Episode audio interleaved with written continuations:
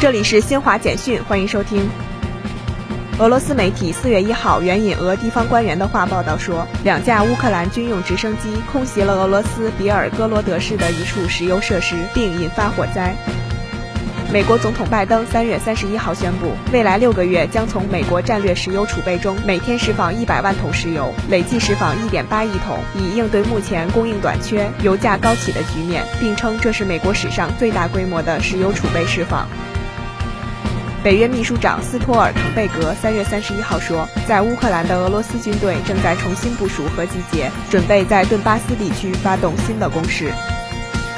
美国中央情报局三月三十一号发表声明说，美中情局局长伯恩斯当天在例行新冠病毒检测中检测结果呈阳性。伯恩斯已完全接种新冠疫苗，且接种了加强针，目前有轻微症状，将居家办公。以上由新华社记者为您报道。